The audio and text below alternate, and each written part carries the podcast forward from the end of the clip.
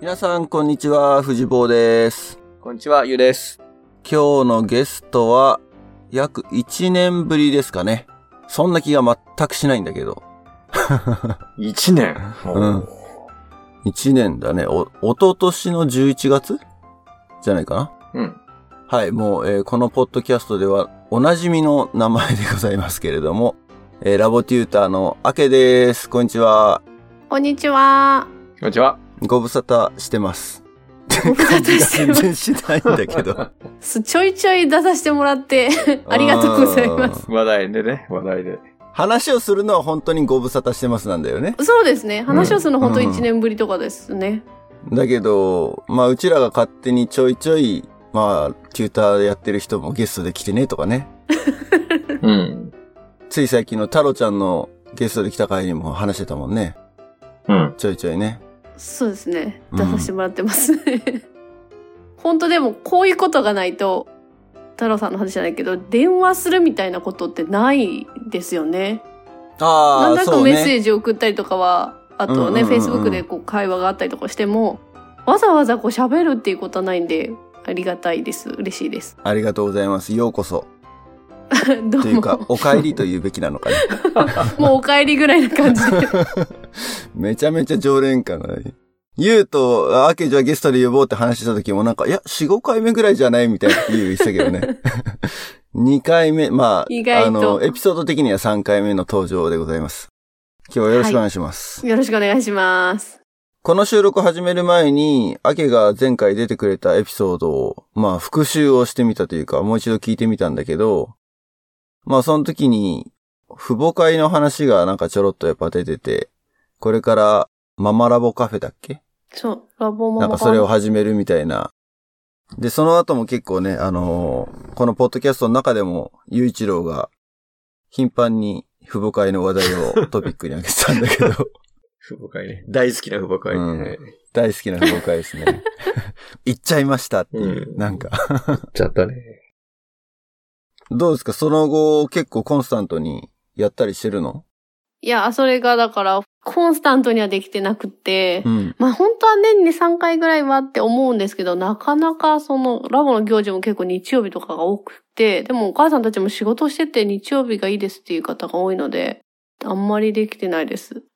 それでできてなさすぎるから、もうちょっと緩くやろうと思って、うん。こう来月から毎月やろうと思ってます。そおーのなんか年に毎月3回とかで、しっかり全員に集まってもらうっていうよりは、あの、毎月ここでやってるんで、来れる人来てくださいみたいな感じにしようかなと。あ、なるほどね。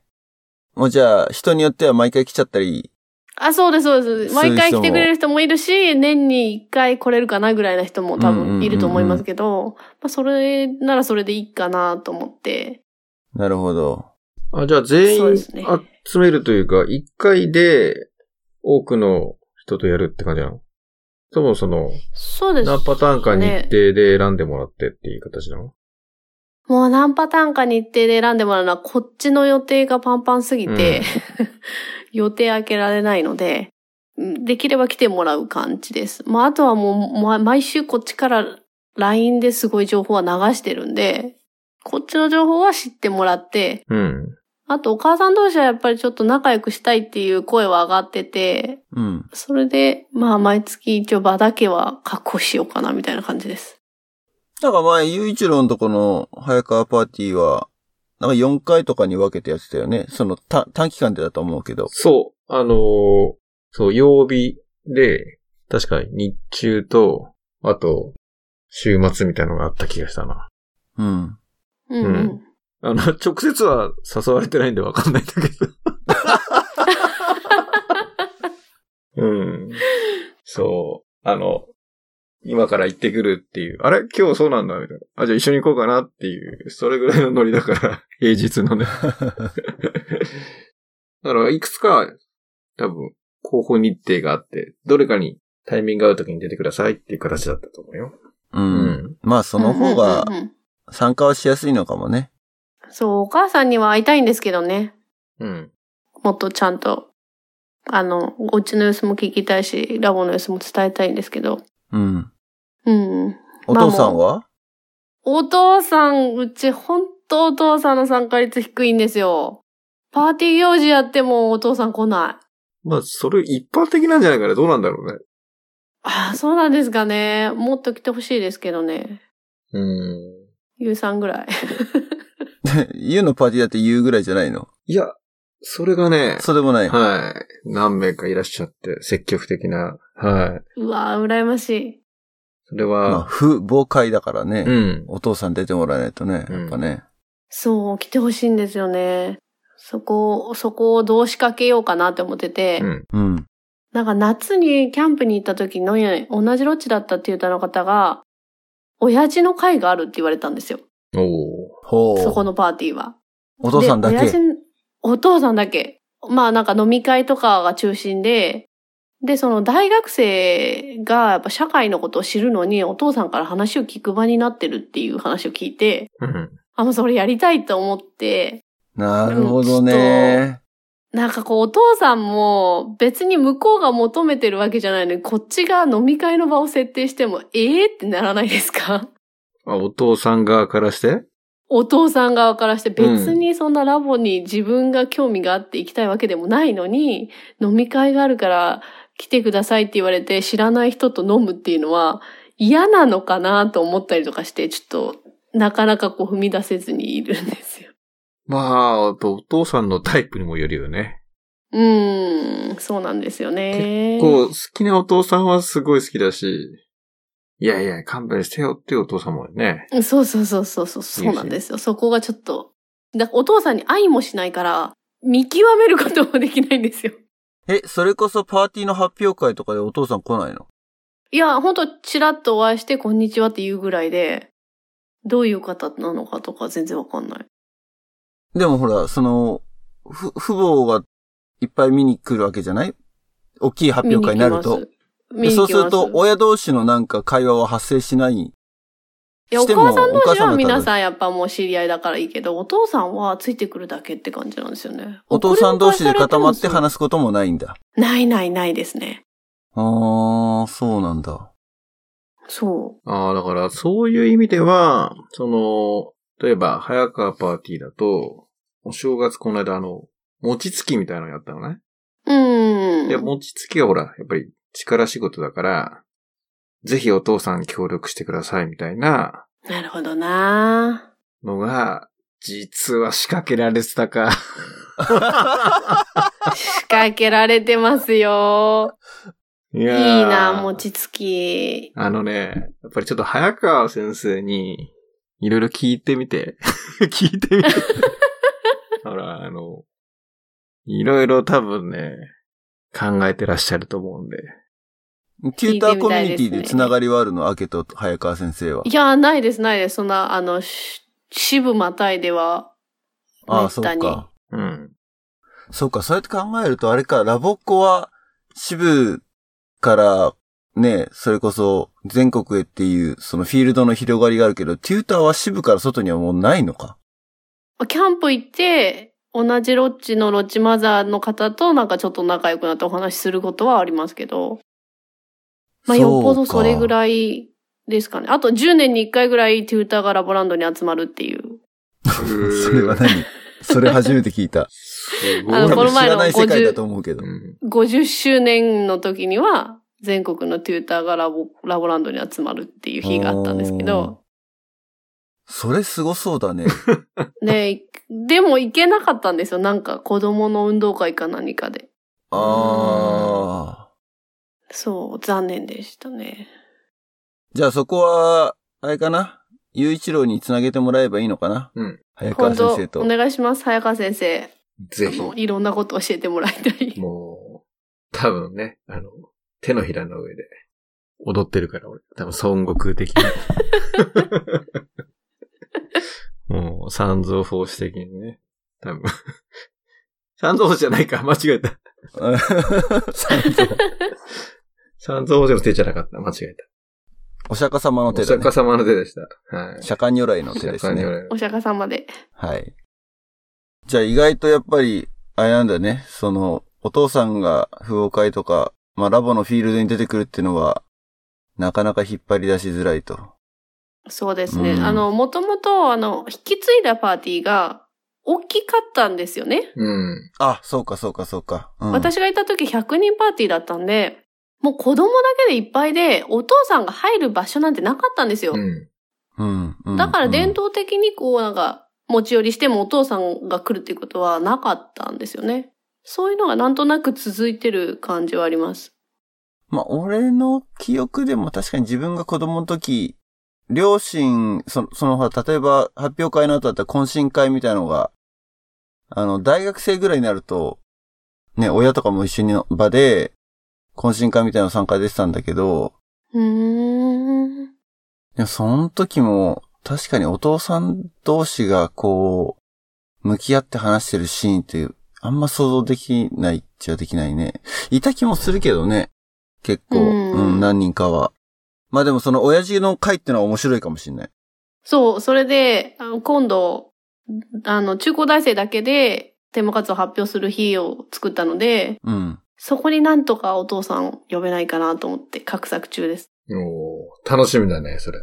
そうですね。ちょっと実現するといいんですけど。まあでも大学生からすると、ね、お父さん世代の話を、自分の親からは聞けないけど、そういう場だと話が聞けるってのも、またね、面白いかもしれないね。うん。そうですよね。うん。そう、今度、こ今年高3になる男の子が、もう就職してラボ卒業するってもう決めてるんですよね。うん。うん。そうするともう本当にあと1年で高校卒業して社会に出るっていう風になるから、うん。なんとなく高校の時ってあんまり社会に出るって言っても仕事するのかなぐらいじゃなくないですか。うん。うん。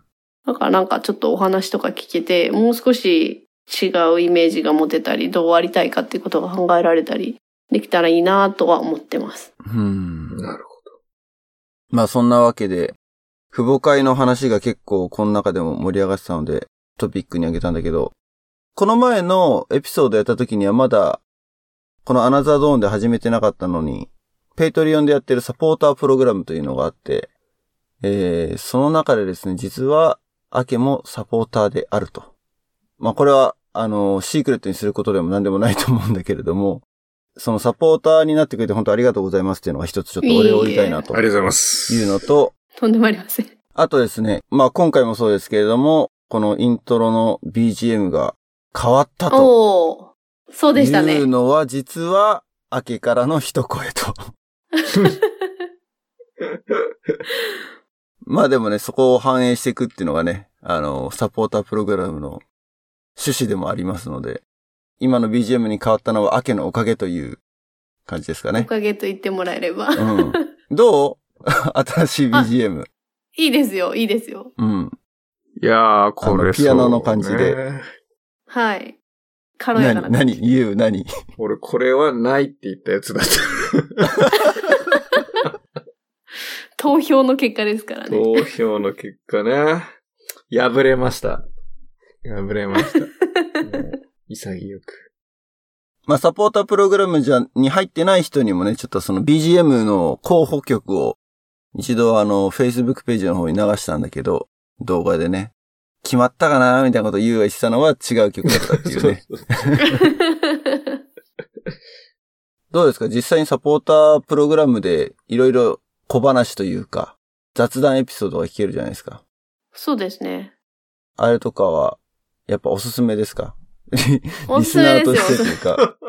ちょっと大丈夫も言ううなんか宣伝してだあいげぶる。言わせてないかな。、いや、ぶっちゃけね、ちょっとこの話をしようと思った時に、まあやっぱりどうしてもこう自分たちの傷に、あの、塩を塗り込むような感じなんだけど、もうこれで集まんなかったら求められてないよという あの発言がですね、もう、昨夜もリフレインしちゃってです ね。いやー、もうほんとだからそういう意味だとね、アケのためにやってるんじゃないかぐらいなね、 うん。サポータープログラム。いや、めっちゃ嬉しいですね。いや、だから逆に言うと、明けみたいな、例えば元ラボっ子で今テューターやってますそうに、受けるはずなんだよね。はうい。ん受けると思いす。ますね。そこだ。もう、そこに 、紹介してもらおう。いや、あのね、アナザードン自体のリスナー層は結構そこ広がってると思うんだよ。っん。うん。ていうのは、、Facebook ページの、あの、ライク数とかを見てると、あの、プロフ見ると、あ、テューターの方かなみたいな人がちょいちょういん。いるのね。うん。ただやっぱり、まあ、前回も太郎ちゃんが、ペイトリオのページアクセスして、クレジットカード入れるところで止まっちゃったっていう 話があったんだけれど、あのーまあ、結局そこなんだよね、多分ね。うん。あ、と一本のところで、まあ、いっかってなっちゃうのかもしれない。なるほど。うん。 うん。いつもだったら、エピソードの始めか終わりに紹介してるんですけれども、えー、サポータープログラムというのをやってますので、えー、ぜひですね、我々の活動を支援するために、えー投げ銭をしていただけるとありがたいと思います。えっ、と、番組のホームページのサポートというところですね。メニューからアクセスすることができますので、ぜひ、常連リスナーの方は、えっ、と、アクセスして、えー投げ銭をしていただけると、非常にありがたいと思います。はい、以上、宣伝でした。いや、でも出たら結構サポーターになっちゃうんじゃないですか。そんなこともない。あ、ゲストに出たらってことうんうん。おー、なるほどね。じゃあ、アケ紹介してよ、ゲスト。 紹介、紹介しま すよ。あの、あのラボコ、ラテレボフォコンかショッらキ。ングみたいな感じで、 ああ。次回のゲストあはのうんみたいな。いいですね。 あの、グルラジみたいな感じで。あ、そうそうそうそう。グルラジ。グルラジ最後グルでラジそうだね紹介しますよね、次の人ね。あれもすごいよね。ちゃんあれと面白いですね。収録の時点で次のゲストをブッキングしてうんるもうってい決うのまがってるね。っていう。 あれは見習いたいところではあるけど、なかなかちょっとね、難しいところはあるので。うん。なんか、ゲスト候補とかあんのああの、事務局呼びたいっていう話をずっと出てるんで、よかったら事務局紹介します。あ、マジっすか。事務局の方が、え、事務局の方から出たいっていう、むしろ、そちらからオファーがあるってこといや、出たい、多分出たいか聞いたら出たいって言うと思いまあ、す。そう。すごいな、それ。 ほう。あ、そんな方がいらっしゃるってこそとうです。ね。あのーラボっ子時代のコーチ仲間で、はいはいはいはいはい。は。はいい。ラボっ子から事務局になってる、三、三十、三十代。だいぶ絞られてくるんじゃない大丈夫え これ はちょっとまだお楽しみにしといた方がいいのかなじゃあじゃあ、おそうですね。あ。あじゃあ、の、まだオわフかレんないコのですもとんね、ころで、えっ、と、紹介していただくということで、はい、ひょっとしたあらのじゃあ次回のゲストは事務局かもしれな事い。務局かもしれなおい。ー竹内さん以来だね。そうね。そしたらね。うんもう竹内さんもだって、ね、うちらが現役の時のカレッジメイトの担当事務局だったから、うん相当もう、なんていうの、重役というか、うね、ーん。重役。重役。わかんない。適切な表現かどうかわかんないけれ ど。に比べると、アーケード世代だってことは、うちらよりも下だもんね。そうですね。全然下です。うんうんうんうんうん。それはじゃあちょっと楽しみにしたいな。うん。ねあの、本当です。楽しみです。聞く方も楽しみ。どんな話になる のじゃあぜひ紹介をしてください。えっ、と、リスナーの方はいわかにりはましたお楽しみという。お楽しみで。うん。で、そうそう、今ちょっとグルラジの話が出たからさ、一つ、うんうんアケの前回のエピソードを聞いた時に思い出したことがあるんだけど、まあラボいいよねみたいな話をしてたところがあったんだよね。そのラボの魅力を伝える、30秒で伝える人間っていうタイトルだったと思うんだけど、その時にふっとこう、エピソードを聞いてて思ったのは、他の習い事と圧倒的に違うのは、ラボって、なんだろう、採点評価が一切ないなっていう。うん。要するに、アウトプットの自由度がめちゃめちゃ高いって思ったのね。うん。なるほ言どっ。ておることがある。うん。うん例えば、テーマ活動やってますにしても、一応ゴールとしては発表会っていうものを設けるじゃないですか。うんうん。だけどそこに審査員もいないし、発表会に。例えばその支部のテーマ活動大会とかって言うけれども、審査員もいなければ点数付けもないし、うんうんこ、のパーティーが今回は1位ですみたいなのもないじゃないですか。うん。ないですね。あらゆる要素においてそれはないよね、と思ったの。うん。で、それの根底にあるのは、だから、どんなアウトプットをしてもいいというか、うんうんうんうん。のがあって、その最たる例がグルラジだなって思ったの、この前。なるほど。まあ一応支部の公式の広報活動としてやってるけれども、ラボの活動でそうか YouTube 流すっていうのすごいことだなってちょっと思って、うん。そう、それをちょっと今ね、思い出したのと、プラス声で届けるっていう意味では最近ちょっとなんかアケがブログの方で声のブログっていうのを始めてて、ね、そうチなんュでータすよーでもそういうことを、そういうアウトプットができるようになってきたっていうか、なんだろうな。えー、どうなんですかねいいかどうかは知らないですけどね。でも別に、なんだ、わかんない。検閲入ってんのあれ。 いや、入ってないです。一切入ってないから、あの、グルラジはカットされますけどね、こっちは全くないです、 ね。でもなんかそこがやっぱすごいよね、と思ったんだよね。ああはっと気づいたっていうか、まあわかんない。あの、当たり前だって思ってたかもしんないけれど、二人は。なるほど。うんアウトプットの自由度。うん。まあ、確かにそうだよね。まあ別にいい、悪いっていう話はなかなかないよね。これが正しくて、これは間違ってるみたいな。よりは、それぞれの個性を生かすとかね。うんうん。だから確かに評価をするとか、なんか点数付けするっていうシーンは、確かにあんまり思い浮かばないね。あ今話をしててなんでそう思ったか思い出したよ。うん。おうだからそれこそ、アケが、テューターとしての営業活動をするとうんう言っん。た時に、その英語ができるようになりますとかそういうことじゃないんですよねっていう話をしてて、うんうんうんそれって結。局のところ、親としてアウトプットを評価しようとしてる嫌いがあるじゃない。うん。ああ、うんうん。だからそこが理解できないと、多分なんか、親御さんからもラボってちゃんと理解してもらえないのかなって思ったね。うーん何か、まあだどうしてもうちらはさ、この、まあ俺とかも過去にその、寄稿とかしたけれども、アウトプットっていうかその、ラボから得た経験がどうアウトプットされたかっていう、そこを、まあ評価じゃないけれど、うんと、伝えようとするっていうところもあったじゃないうんうんうんうんいろいろでも、大事なのは、なんだろう、そこじゃないっていうか、なんだろうな、それがせ社会に出て役に立つかどうかっていうのも、もうぶっちゃけあんま重要じゃないのかもって確かに。いうふうに、あの、一リスナーとして 当時のエピソードを聞いて思ったっていう、ね。なるほど。 いや、そこで言うとね、最近、あのーまた面白い話が聞けて、う。うんんうん。うん。あの、日本でベストセラーで、その世界のエリートはなぜ美意識を鍛えるのか。で、経営における、まあ、アートと、まあ、サイエンスと、あと、クラフトっていう。まあ、そういうベストセラーを出してる人の、と一応イベントやって話聞いたんだけど、うんえっ、、と、今まですごいそのサイエンスとクラフトがすごいその幅を占めていて、なんかビジネスの中でそこをすごい、なんていうかな、全面にやってきたと。で、特に日本なんてほら、物作ってっていうところだとサイエンスとクラフトがぐわーっとうん。力を得たんだけど、昔はもう問題だらけだったと。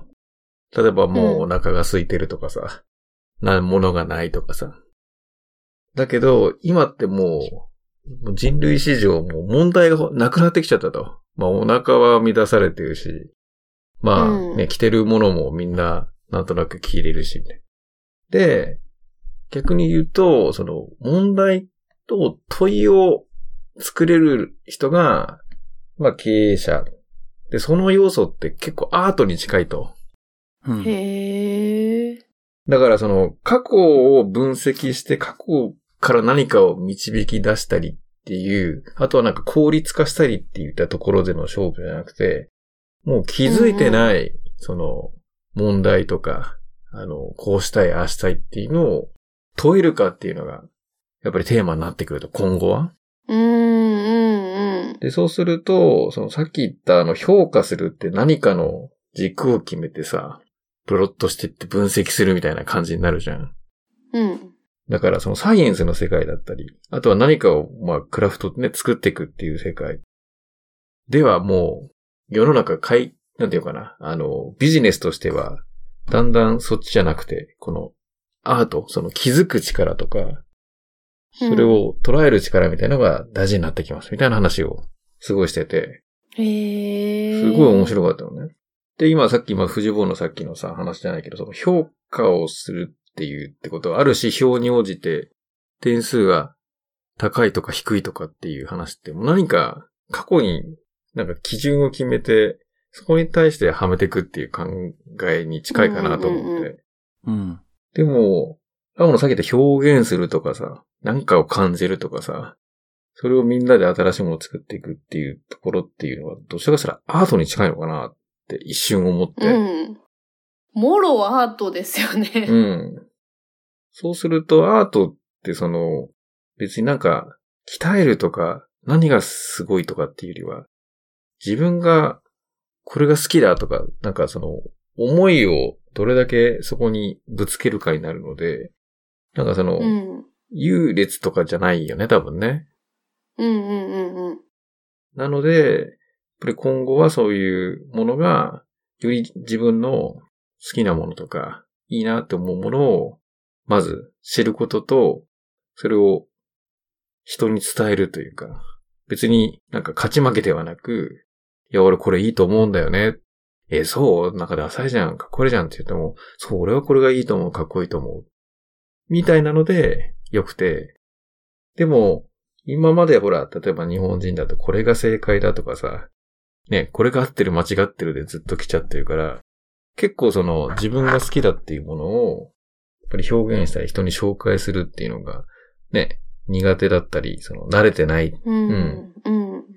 だけど今後はやっぱりそこを、まあ、国際交流のね、ワークショップでも自分で表現しましょうみたいなところもあるけども、まあ、そもそも今後はやっぱりそういうところを信じて、人にね、言ってきる、その、紹介したり、いや、なんか言われても、いや、俺はこう思うんだよねっていう、なんかブレないところが作れたら、すごいいいんじゃないかなっていうのがあって、それをこの間ね、聞いてて、お今、ラボともなんかシンクロしてきた気がした。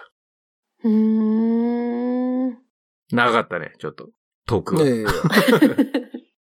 いや、だからいろんなさ、習い事を、自分たちがやってきた習い事を思い浮かべると、すべてにおいてやっぱりその評価があった気がすんだよね。うん。うんうん。例えば、俺はスイミングとか、あと書道をやってたけど、どれもなんか級があってさ、うんうんうんうん。進級してくみたいな、進級昇級うん。うん。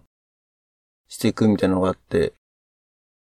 でもそういう風なものと比べると、まあ書道だってアートではあるけれど字が綺麗になっていくっていうアウトプットをすごい期待されてうんうん。やってたわけじゃない、うん。水泳ももちろん泳げるようになる。だけど、全くそれ、ああ、ラボはないんだって、すごい思ったから。うん。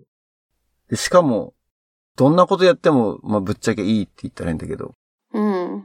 そこはやっぱすごいなっていうふうに思いました。おーなるほど。うん。ラボ入れてないけ ど、子供を。アメリカ支社を。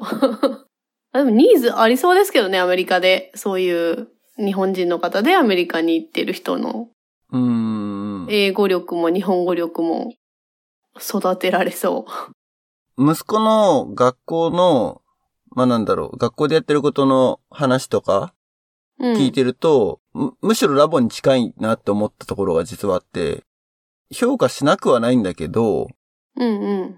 なんだろう、100点がいいとか、うん。そういう話では全然ないっていうかさ。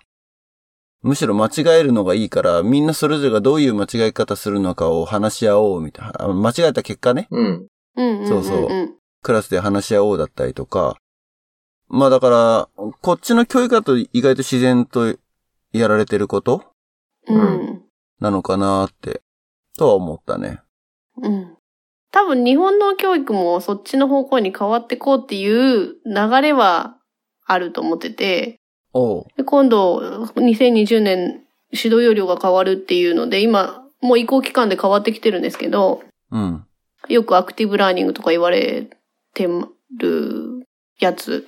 で、今後のその評価の観点が、まあ知識理解は今まで通り知識理解と、学びに向かう人間性と、あとなんか、その学んだことを活用するみたいなう力。ん名前忘れちゃったけど、なんか3つあるんですよ。うん。そっちに変わってくっていうので、だからやっぱりラボにや、がやってることに近くなってくな、その知識っていうのを自分が持ってなくても、スマホなりパソコンからすぐに引き出せるようになっていく社会の中で、うん。じゃあそれを結局どう活用していくかとか、どう人と、あの、それについて合わせてやっていくかとか、障害学習って言われる中でどう自分のモチベーションを持って、次のステップに自分から進んでいくかみたいなことが問われるような時代になっていくから、うん。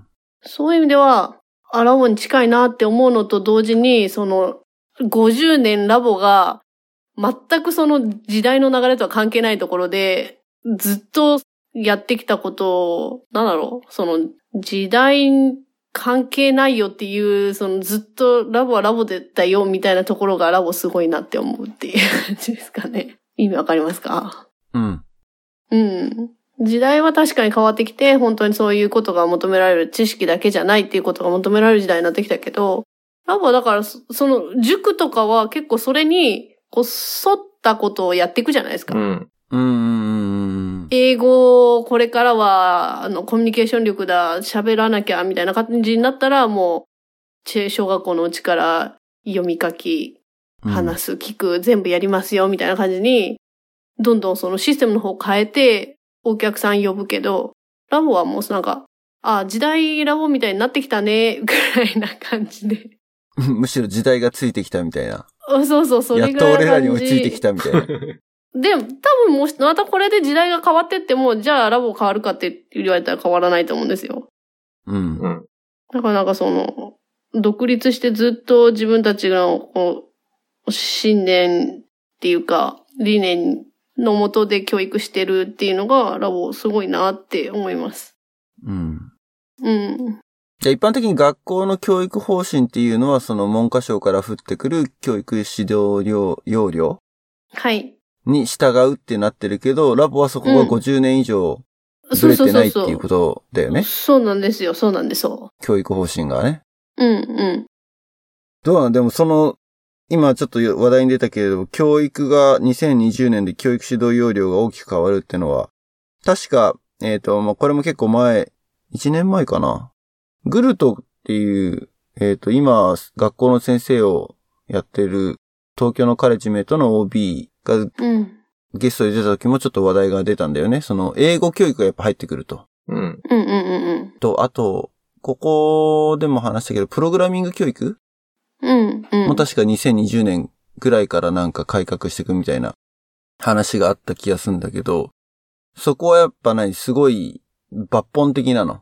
その二つはなんか大きな軸なのかなと思うけれど、そのアクティブラーニングとかって俺あんま詳しくわかんないんだけど。アクティブラーニングは、その、まあ、一斉授業、こう先生から一方的に話すっていう授業に対して、うん生徒が自分の頭で考える余地があるっていうか、そういうことがあればもう何でもアクティブラーニングって呼ぶんですよね。だから、うんもし先生が一言投げかけたことで、子供たちがものすごく考えたらもうそれはアクティブラーニングって呼ぶらしいですよね。まあもちろんペア学習だったりグループ学習でお互い学び合うっていうことの活動がどんどん増えるっていうのはそうだと思うんですけど、プログラミングはちょっとね、私よくわかんなくて、だからお二人の話を聞いて、あ、プログラミングってそういうものなんだって、なんとなくやっとわかったぐらい、わかんないから、だから私たちの世代でもプログラミングってあんまりよくわからないと思う、と思うと、先生たちがプログラミングについて教えれる気がしない。ちょっとわかんないです。だからどういうふうに学校で取り入れていくのか。その指導要領の中に多少含まれたとしても、教科書が大きくそういうふうになんか内容が変わらない限りは、どう扱うのかちょっとわからないです。当時俺が調べた限りだと、プログラミングの授業が科目として出現するわけではないと、一つそうそうは。そうそう、そうなんですよね。で、プログラミング的思考をうん。養まあう数ように、算数なり数学とか理科なりで理科なりでやっていきましょうやっていくってことですよね。そうそう。じゃあそのプログラミング的思考っていうのは何なのかっていうのを教師が本質的に理解しないと多分それは授業の中に取り入れるっていうのはそうなんできですよないから、結局変わんないと思と思うんですう。よね。な、なんか書いてあるけど、よくわかんないから、まあ、このまま教えるか、わかんないから飛ばすか、違うやり方にしちゃうか、ちょっとそこの辺がわかんないですね。うん専門教科の人はそういうのも取り入れていくのかもしれないですけど、特に小学校なんかで、国語の先生が算数でプログラミングのことまでっていうのはちょっとわからないですね。研修があればいいなぐらいなうん。感じですね。だからなんとなく、ね、IT がやっぱりこれだけ社会のインフラになってきてるから、んそういう風にプログラミングをスキルとして身につけといた方がいいっていう風な、なんとなくの理解はあるんだろうけど、これ前のエピソードで話したかもしれないけど、結局道具なので、うん。プログラミング言語というのは、コンピューターに仕事をさせるためのツールでしかないので、うん。俺はそこは重要じゃないと思ってるんだけど、ただ仕組みとして、サイエンスとして、その世の中をこうやって作り上げてる IT っていうものが、どういう風にして僕たちの生活を便利にしてるのか、うん。その仕組みを理解しようっていう意味では、そういう学習の方法はありだと思うんだよね。うん。うん。だから、まあ、そういうのって別に、うん、難しいプログラミングの話をするんじゃなくてさ、うん。例えば、ね、小学生とかに教えるんだったら、信号機も一つプログラムで動いてるんだよっていう話を、例えばね、うん。しますと。だって赤、青、黄色って、その3つのランプをつけるっていうのをコントロールするようなプログラムがあるわけじゃない。うん。赤は何秒、黄色は何秒で、青はどんぐらいで、みたいな。で、それが全部同時についちゃいけないとかさ、うん。うん。うん。あとは、ね、交差点だったらばそれとクロスしてる側とは一緒になっちゃいけないとかさ。うん。信号一つにとっても結構複雑なプログラムっていうのは組まれてるんだけれども、うん。そこにそれこそなんか感能式とか入ってくるとセンサーだみたいなおー。話になってくるじゃないそれだけ話を持ってっても多分面白いと思うんだけど、そういうところにやっぱだから興味を持たせる。うん。うん。で信号はすごくシンプルな例だけど、うん。そういうのが、だから、なんだろう、問題を解決する、交通整理をするっていう問題を解決するために、こういうツールを使ってると。信号機っていうのを使ってるけど、それは、ある種のプログラムで動いてるうん。ところがあるので、っまあね。ていう話から、まあだから興味をね、広げてったりとか、うん。うん。うん。うん。うん。すごいね。子供が、あそういうことをやるのをやってみたいなって思えば、そこで勝手に多分子供はやっていくと思うんだけど、だ極端な話をするとそうだと思う。まあでも普通に今、ゲーム、なんだっけ、スケッチとかだっけなんだっけな。うん。スクラッスクチラッでチすだ か。、スクラッチ。うん。まあ本当に条件分岐して、与えた命令通りにね、動いていく。で、それで組み上げてうっんてっていう、普通に、なんか、あの、プログラミングでほら、何かさ、あの、コンソールで叩くっていうだけじゃなくて、普通に、その、物事がシス、システムだよね。 あの、そういうものをインプットして、アルゴリズムが動いて、アウトプットが出てくっていうところを学ぶんだろうね。まずはね。うん。うん。概念として。でも数学っぽいよね、でもね。うん。まあ、数学と英語は、だから、すごく根底にはあると思うので、うん。親和性は高いとは思うんだけどうね。ん。うん。なんか、英語もそうだけど、こう、わからない人からすれば、プログラミング、ああ、じゃあスクラッチやらせればいいのかな、みたいな。うん。あの、英語、あ、じゃあ読み書きとか、単語覚えて文法やればいいのね、みたいな感じに、こう、短絡的になってしまいがちかなと思ってて。うん。その、すごく世界を知っている人からすれば、そその世界の入り口に、まあもちろんスクラッチがあって、それがどういう意味があるかっていうことはわかるけど、ただその与えるだけなのと、その先の世界を知ってて与えるのとでは、やっぱ違うなっていうのを、うん。あの、アナザードーンを聞いて 思ったっていう。うん。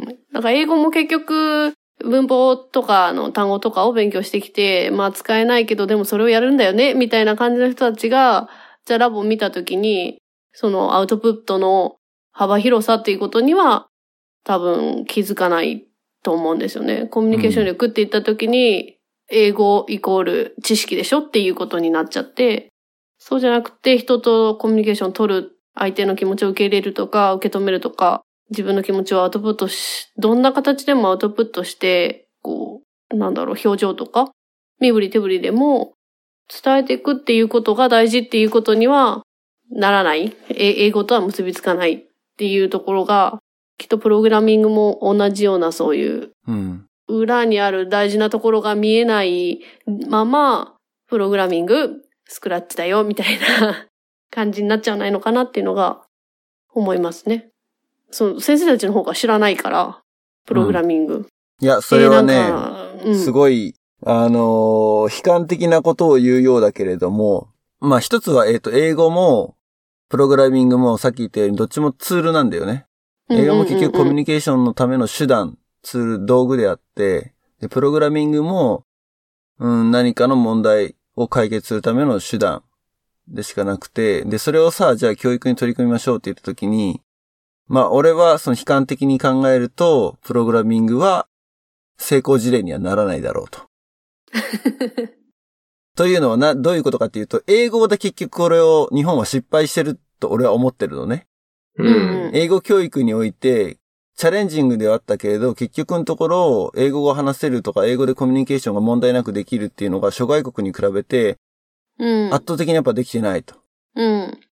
でそれと同じで、同じアプローチで、その、教育をしようとしてる感が、どうしてもやっぱ俺から見てるとあるので、プログラミングも、結果としては IT 人材の育成に、一役買うことができるかっていうと、クエスチョン。かなり。うん。同じ道をたどるだろうと。うんうんううんん。逆に嫌いになる子が増えちゃうんじゃないかみたいなね。うん。うん。とは思う。だからそれはやっぱすごく性質が似てるからだと思うんう。ど。ちらうん。も、あなんだろうな、空気を吸うようにやり続けないといけないことだから。もし本当にスキルを身につけるんであればね。うん。ーうんうんうんうんうん。ただ、英語に関してはラボがやってるみたいにちっちゃい頃から耳に入れてとか、うんうん。。ね、ソングバードやって、テーマ活動やってっていう一つのメソッドロジーは見えてるけど、プログラミングに関してそれは何よっていうのは多分まだ誰も確立はしてない。うん。文科省も別にそれ、そういうことを考えてるかどうかわかんないけれども、もうその辺は現場の教師手探りでやってねっていうような、ある意味ちょっょっとね、先生にかなり負担が寄ってるんじゃないかなっていうね。で、結局先生もだからそこがわかんないから、具体的に何もアクション起こさないで終わっちゃうみたいなね。と。うん。いうのが、まあ俺が勝手にそういうふうにちょっと思ってるところはあるけれど、うん。そう。知らなきゃできないですもんね。そう。で、アキが最近なんかあの、Facebook でシェアしてくれた、沖縄で海に飛び込みながらいろいろこうなんか言ってる人が、あ YouTube あ。な、あの人なんつうんだせやろがなおじさん。せやろがなおじさん。あれも見た時も、ああ、だから本当その教育が2020年で変わるって言った時に、現場の教員をすごいなんか首絞めてるのかなっていう、ね。そうですね。変わるってなったら大変ですからね。 もう完全にキャパオーバーでしょ、だって先生。キャパオーバーですね。本当に忙しいですね。うん。うん。あ人が増えないといけないけど、増えないですね。子供は減ってるのにね。だから教える対象は減ってってるはずなのに、人数としてはね。人数としては減ってますけどね。教えることが増えていってる。やることは増えてます。なんか、まあ、いじめが一個あれば、いじめアンケートが来るし、ああ。アンケート取ったら集計して、集計したのを出さないといけないから、うん。それで時間取ったりとか。やらなきゃいけないことが増えてんじゃないその、やらなきゃいけないことは増えてますね。書類なんかも多い多手い続きし。的なね。手続き的なことうも。ん。どちらせらもう本当、今騒がれたら、ねあれだから、もう騒がれないようにもう、先手打って先手打っていろいろいろいろやってる。でも問題も山積みで、みたいな感じだよね。それはありますうね。ん。うん。本当にね、テスト1枚採点するのもすっごい時間かかるんですうよ。ん今日もなんか、旦那、あ、旦那小学校の先生なんですけど、もう本当理科のテスト、一クラス分つけるだけでも何時間もかかっちゃうんですよね。うん、それはなんでえ、あの、記号問題だけのあれですけど、文章を書かせるじゃないですか。ああ、あそうすると一字一句見て、で、あの、中学校、高校だったら、もうちょっとおかしかったら罰、完全バッて罰になっちゃうけど、小学校だと部分点で、ちょっとずつこう、減点するとか、そういうのです。あ意味が通るかとか、あと、その、うん。まあ理科だと、それで合ってんのか合ってないのかを調べ直したりとか、すごい時間かかって採点して、採点したのの中でも、1枚のテストの中に、3つぐらい、あの、なんだろう、評価の視点があるんですね。ーうん。それごとに点数をつけて、それごとに点数を転記して、表にまとめて、で、最終的にそれをパソコンに取り込んで、通知表に反映させていくっていう作業が お、マジでそんなことやってんのやってます。それはぜひあれだね。AI にお任せしたいところだね。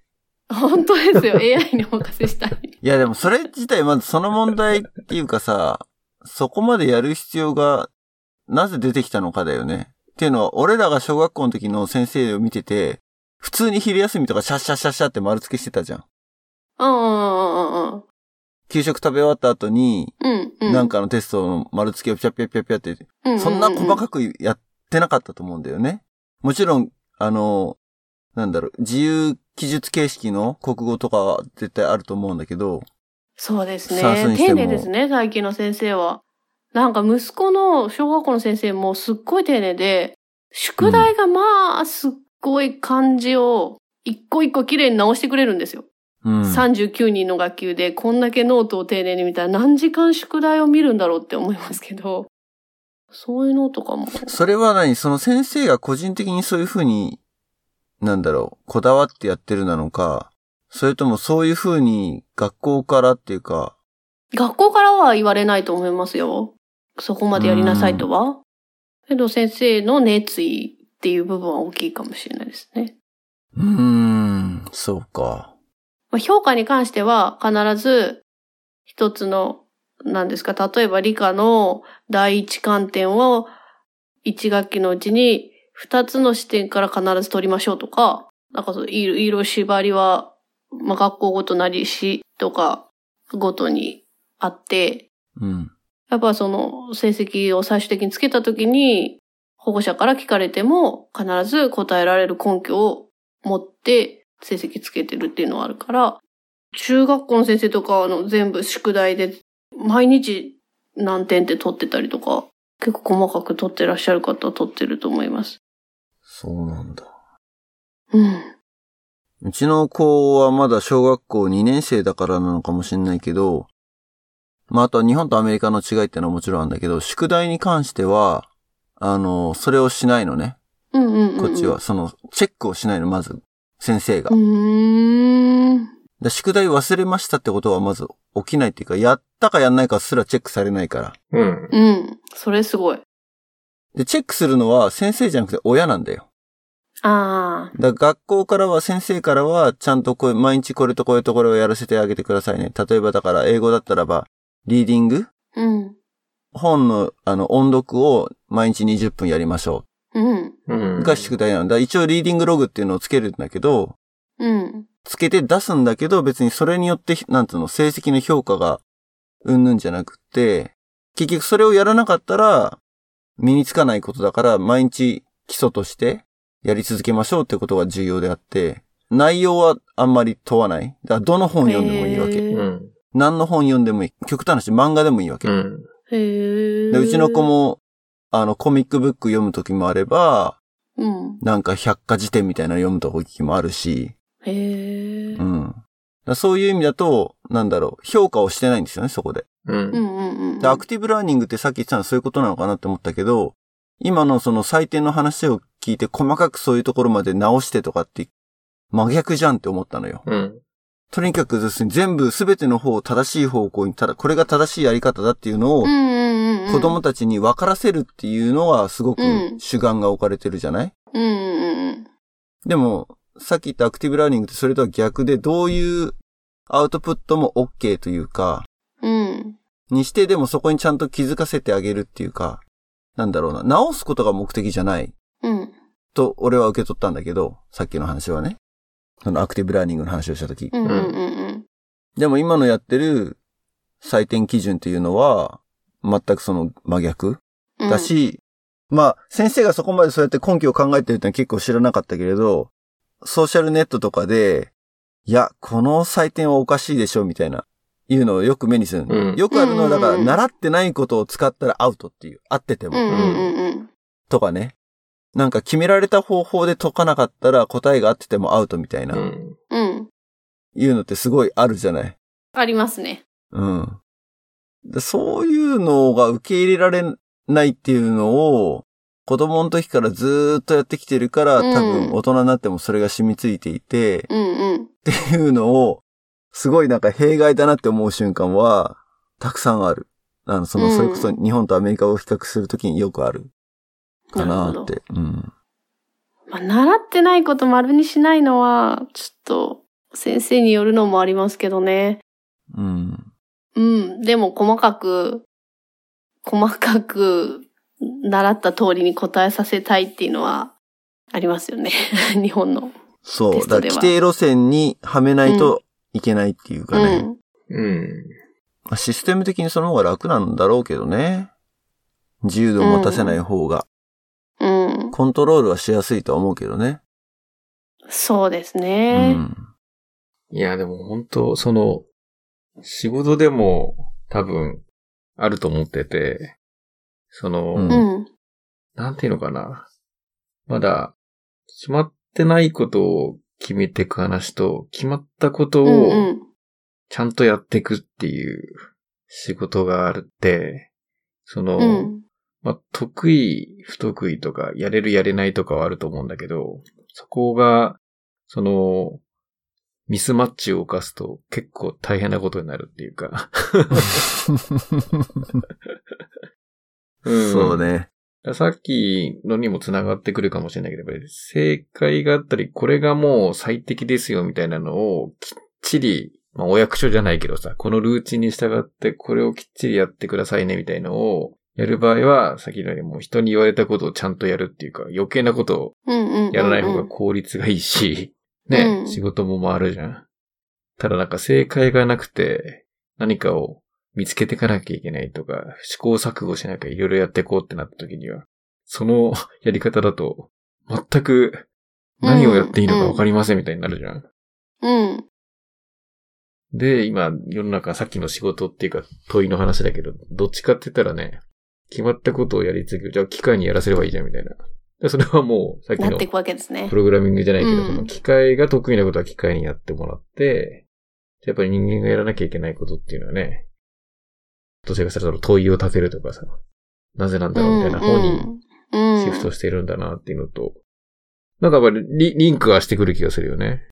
うん。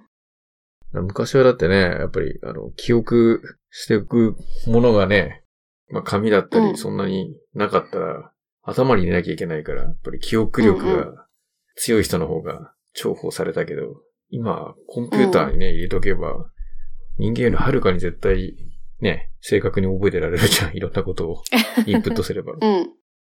だそういう意味では、やっぱりなんかあの、変わってきてるんだよね。その手段が出てきたから、その解決する何かのツールっていうツールがあるからやるわけじゃなくて、何かをやるためにツールを選ぶわけだから、その、手段だけ持ってて、その手段ありきだと、ちょっと間違う可能性があるよね。うん。うん。なんか、すごい、大きな話をしつつ、教育の話になって、しかも、ラボの話になってっていう、なんか、 繋がってきてるね。今回、すごい。うん本当に。いやでも多分そういう時代の流れに合うように教育も改革がこれから入っていくっていうことなんだと思うんですよね。だから、まあ今はやっぱりその、まだその評価の部分も、そうやって細かく取ってる。そのテストで取ってるけど、今後はその人間性を問われるから、考え方とかう、ん。うん。そういう部分で、今ポートフォリオ評価を、あの大学入試にももしかして入ってくるかもしれないみたいなこととかもあって、どういうふうになんか評価を取っていいかっていうことも、先生たちも多分これからすごく困る、困るっていうか、その勉強していくところになっていくと思うし、まあ、評価取る必要性が今度、今後もしかしてなくなるのかもしれないし、大学の入試制度も変わっていくっていうことなんで、本当こん、これからあと10年でどん、どんだけ変わるのかなって、うーんと、なんか、今までのシステムで生きてきた自分からしたら、あ、ももう本当に予測できない感じですけどね。あれ、センター試験がなくなるっていうのどっかで見た気がするんだけど、それは本当なのあ、本当です。あの、センター試験に変わるものが多分できますけど、あの、結構記述が入ってきたりとかするらしいっていうことで。で、まあ、特に次第なんかは、その大学ごとのカラーが出るような入試をするように、教育その、文科省から言われてるらしいんで、次第の入試はもっとこれから変わっていくと思います。国公立に関しては、ちょっとわかんないけど、でもやっぱ記述が増えることは間違いないですね。うん。と英語は、あの、なんか、なんて言うんだ。あの、センターみたいなところで英語の評価を取るんじゃなくて、英検だったりとか、トイックだったりとか、別のテストを、でもやっぱ英検トイックなんだ。まあなんかいろんなテストがあるらしいんですけど、ちょっと詳しくわかんないけど、文文科省が認定したテストを、その評価に入れられる、大学入試の評価に入れられるようになあ、るそうみたか。い。文科省認定ってのはやっぱ付きまとうわけか。あ、それはつくみたいですねうん。そうか、そうか、そうか。がだいぶ変わると思います。今の、本当え、もう何年生から変わるんだろう。ね、2020年、センターも変わるのかな。うん。本当中学生ぐらいからは、絶対違う制度の中で生きていかなきゃいけないと思います。まあ、いい方向に行くといいですね。うん。そうですねう。ん。うん。だ、ここでだから、うん、そうね、さっき、プログラミングと英語は似てるって言ったけど、英語教育で犯した過ちから、学習をして、つなげてほしいなとは思うよね。うんやっぱりうん。うね。んううん。んそう。さっきもトイックって話出たけど、まあよくこの界隈にいると、その海外駐在の人とかが多いから、トイックっていうのが一つの評価基準になるっぽいんだよね。うん多くの会社うんで。うんうん何点、800点とか、うん。 900点とか取ってましょうみたいな。でも、あれも、あの尺度も結局さ、英語喋れない人しばっかりなんだよね。トイックを尺度にしてる人たちって。うんうんうんで、英語喋れる人たちはさ、トイックなんて全く参考にならない指標だって思ってて、うん。うん。うん。でも結構なんかトイック何点取れますっていうのに、こう、食いつく人ってのは多いじゃない多分。うん。うん。求められる一つの採点基準というかさ、うん。うん。わかりやすいのかもしんないけれど、あれもだから、ね、うんどうなのかなーなんて俺はよく思うんだけど。うんうんうんうんうんうん。なんか、海外から帰ってきた人に聞くらしいですね。トイック何点ですかって。いやいや、海外でちゃんとビジネスやってましたって言ってもダメらしいですね。トイックは何点ですかそれもだからおかししいよね、なん かね。トイックの点数何ら参考にならないはずなんだけどね。みんなあれを参考にしたがるよね。い。なんでですかね。うん。そう、そこが問題じゃない。だからその採点基準をやってる限りは多分だから英語教育はダメだっていうか、まあそのトイックが悪いっていうんじゃなくて、うんうんそれで英語の能力を測ろうとすることがうんうん。なんか違うかなっていうね。逆にトイックの点数が悪くたって英語でしっかりコミュニケーションできる人もいるし。うんうんうんううんうん。ん。まあでもだから英語っていうのとそのコミュニケーションとかさ、あと交渉とかさ、うん。なんか違うんじゃないかな。ほん、なんかその今の軸がね、生きてく上でとか、さっき言ったその分かり合えるとかその仲良くなるとか、きちんとその物事を決めていくっていう話と、さっき言った単語をいっぱいしてますとかさ、そこちょっと違うじゃんうんうん。うんうん。例えば、まだ知識量によった、その、指標の見方とかになり得ちゃってるんだろうね。うん。あ、でもトイックに関してはどっちかっていうとコミュニケーションスキルを測るタイプのテストじゃないうん。リーディング、リスニング、あ、リーディング、ライティングもあるけど、リスニングとスピーキングもあるでしょうん。確か。ただ結だから構引っ掛けが多いじゃないの。あだからそう、試験対策をすることで点数が上げられるってのはやっぱあるよ。うん。うんうんうんう引っん。掛けってほどじゃないけど、俺、もうもう何年前に受けたかわかんないけど、全く勉強、てか対策をしない状態でトイック受けた時に、その質問の出題形式も何も分かってない状態うんで、うんうんうん。やったらば、やっぱりちょっとそこの、なんだろう、反射スピードが悪いっていうかさ、心構えが何もない状態からやると、やっぱり点数が、逆に対策すれば取れるなって思ったのね。うん。うん。そうそうここはこういうことを、スキルを見るためのテストをやるっていうのが、とか、時間配分とかも含めてうね。ん。そう。うんうんうんうん。なんか取り留めもない話をずっとししてる感じですけれども、何か他にありますかねトピックは。俺が結構メインで話しちゃったかな、今日。ちょっと反省。全然話が変わっちゃうけど、この一年、その、うん。最初、秋が出てくれて、うまあいろいろ話しながら、まあいろいろ試行錯誤してる中では、どうなのちょっとずつ、その、パーティーうん。ちょっと増えたりとか、なんか盛り上がってきたりみたいな、なんか手応えは感じてたのパーティーは、手応えですか、えっと、地区発表が12月にあったんですよ。うんで、地区発表が、まあ、こういう言い方しちゃいけないけど、すごい大こけにこけて、ほう。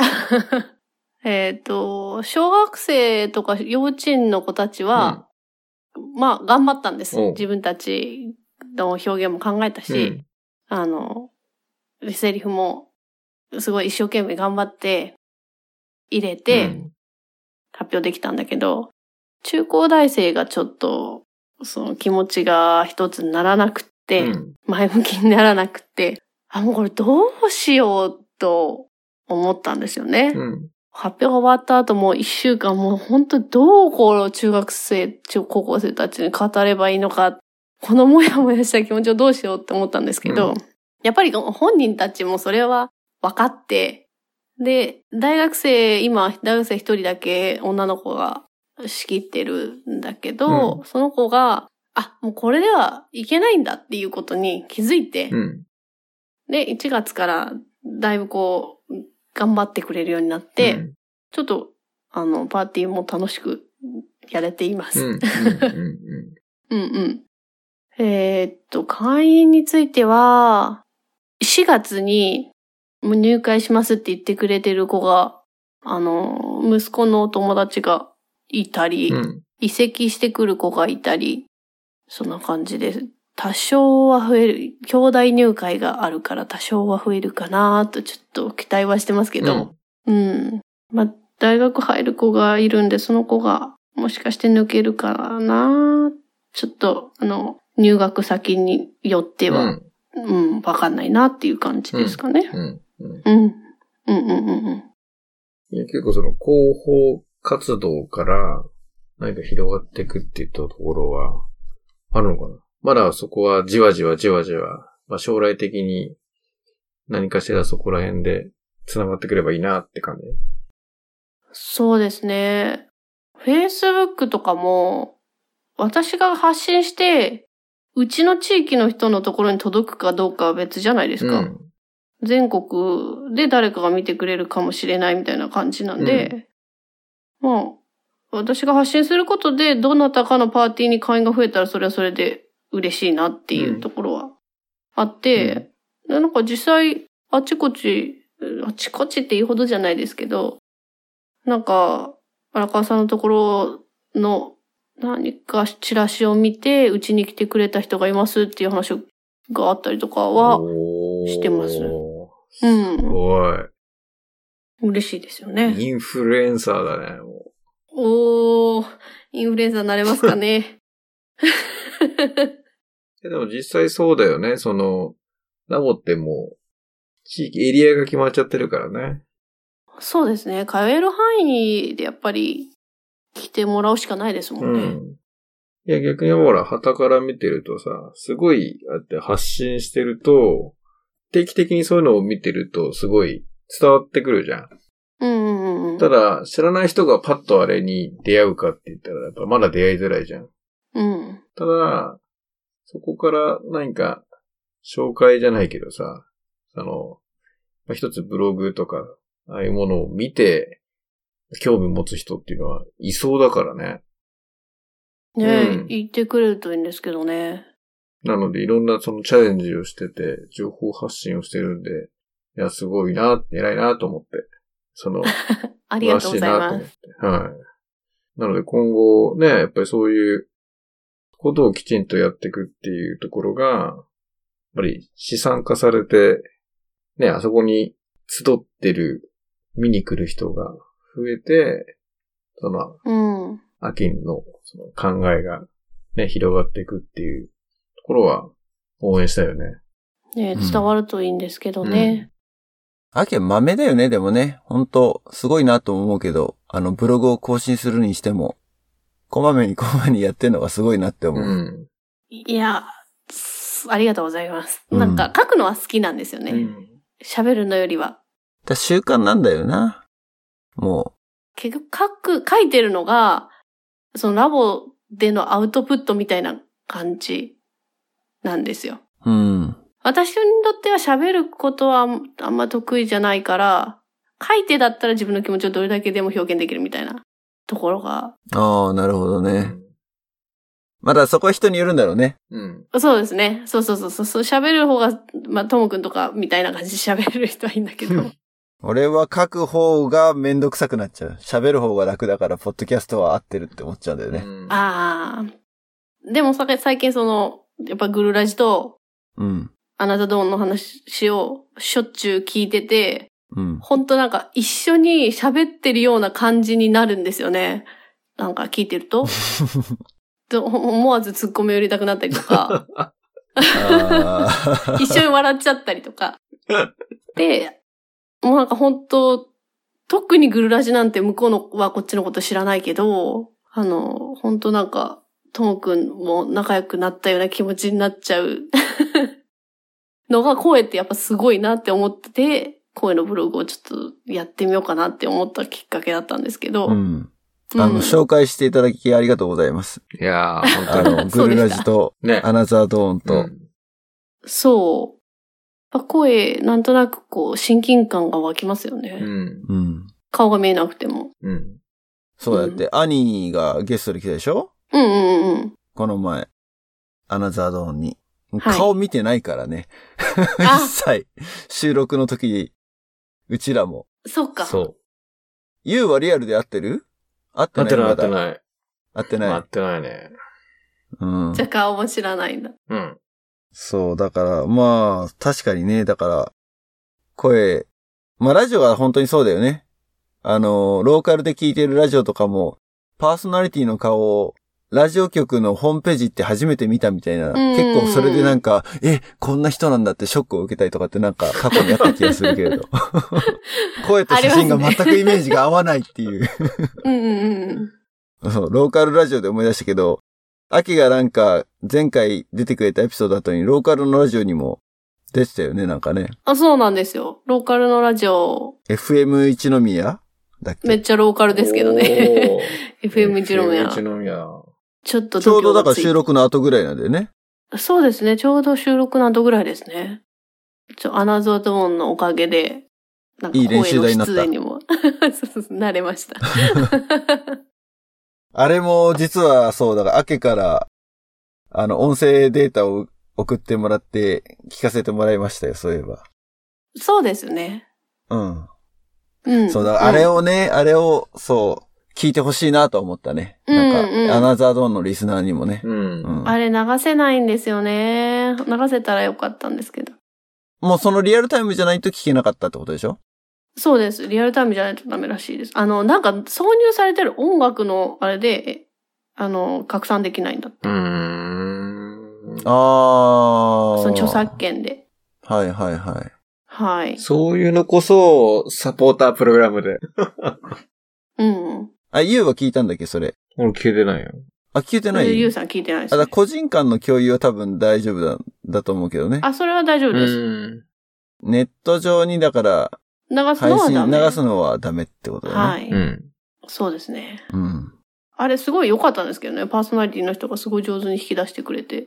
ていうかなんかもうすべてを知ってるような感じが、印象があったけどね。